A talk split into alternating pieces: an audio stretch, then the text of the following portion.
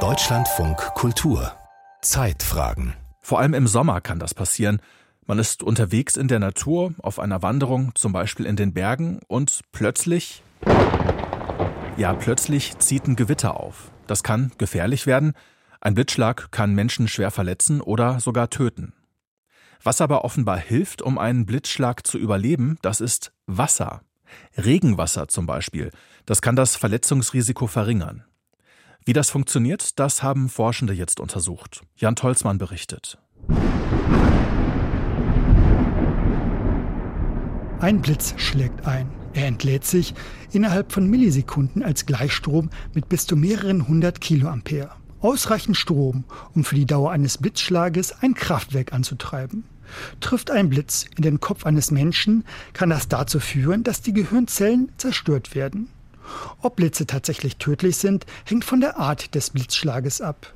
Tödlich enden in der Regel sogenannte Full Strikes, also Blitze, die den Menschen direkt treffen. Experten gehen aber davon aus, dass rund 70 Prozent der Menschen einen Blitzschlag überleben. Jens Haueisen leitet das Institut für biomedizinische Technik an der TU Ilmenau. Seine Forschungsgruppe hat kürzlich im Fachmagazin Nature gezeigt, dass Regenwasser die Sterberate sinken lässt.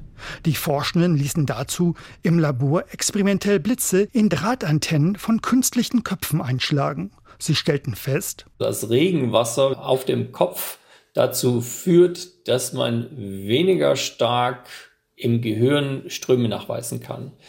Mit anderen Worten, das Regenwasser hat eine gewisse Schutzwirkung äh, für das Gehirn, zusätzlich zu der Schutzwirkung, die natürlich grundsätzlich durch den Schädel vorhanden ist. Dass Wasser die Überlebenschance bei Menschen erhöht, war bislang nur eine These. Die Experimente haben sie jetzt zum ersten Mal bewiesen. Der Mediziner und Experte für Blitzschlagverletzte Berthold Schalke von der Neurologischen Poliklinik am Medbo Bezirksklinikum Regensburg war nicht an der Studie beteiligt. In seiner Karriere hat er schon über 150 Blitzopfer behandelt.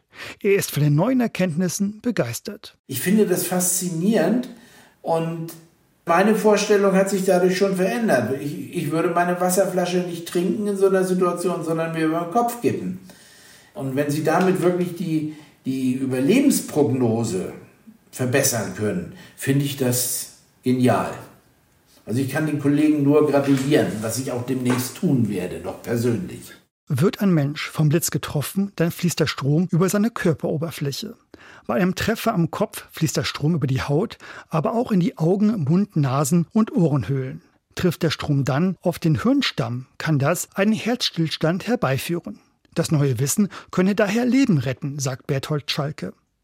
Und trotzdem sei in jedem Fall Vorsicht geboten, denn Wasser ist nicht gleich Wasser, warnt Experte Jens Haueisen. Es ist ein sehr großer Unterschied in den Leitfähigkeiten der einzelnen äh, Wasserarten, die man so landläufig kennt.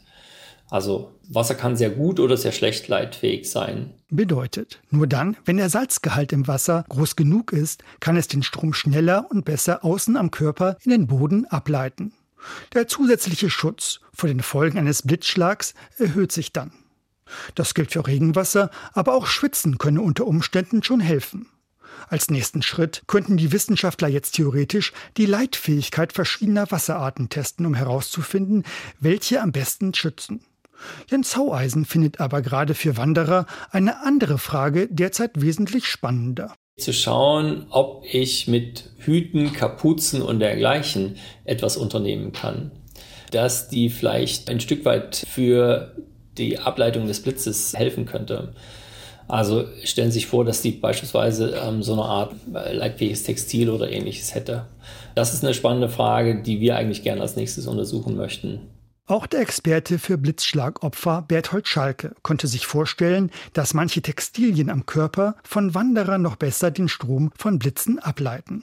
Da kann man sich durchaus vorstellen, dass man zum Beispiel ein Textilgewebe hat, was mit irgendwelchen Silberfäden eingelassen wird und dann kippt man noch Wasser drüber.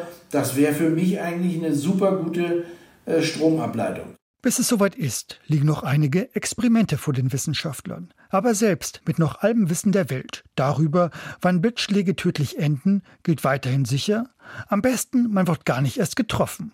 Das heißt, beim Spazieren oder Wandern Gewitter meiden ist am sichersten. Doch vor allem bei langen Wanderungen im Gebirge klappt das nicht immer. Wer in ein Gewitter kommt, sollte deshalb Schutz in einer Mulde oder einem Graben suchen, sich hinhocken, den Kopf zwischen die Beine stecken und die Füße zusammenschließen.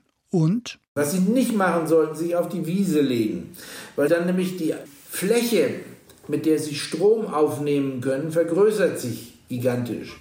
Wenn Wandergruppen unterwegs sind, ist ein Abstand von drei bis fünf Metern wichtig, denn das verringert das Risiko, dass ein Blitzschlag mehrere Menschen auf einmal erwischt. Außerdem können diejenigen, die nicht vom Blitz getroffen worden sind, direkt damit beginnen, das Blitzopfer, wenn nötig, durch eine Herzrhythmusmassage wiederzubeleben. Auch in Autos sind Menschen sicher, denn sie wirken wie ein Faradayischer Käfig, der den Strom um die Insassen herumleitet. Offene Schutzhütten leisten das nicht und bleiben gefährlich.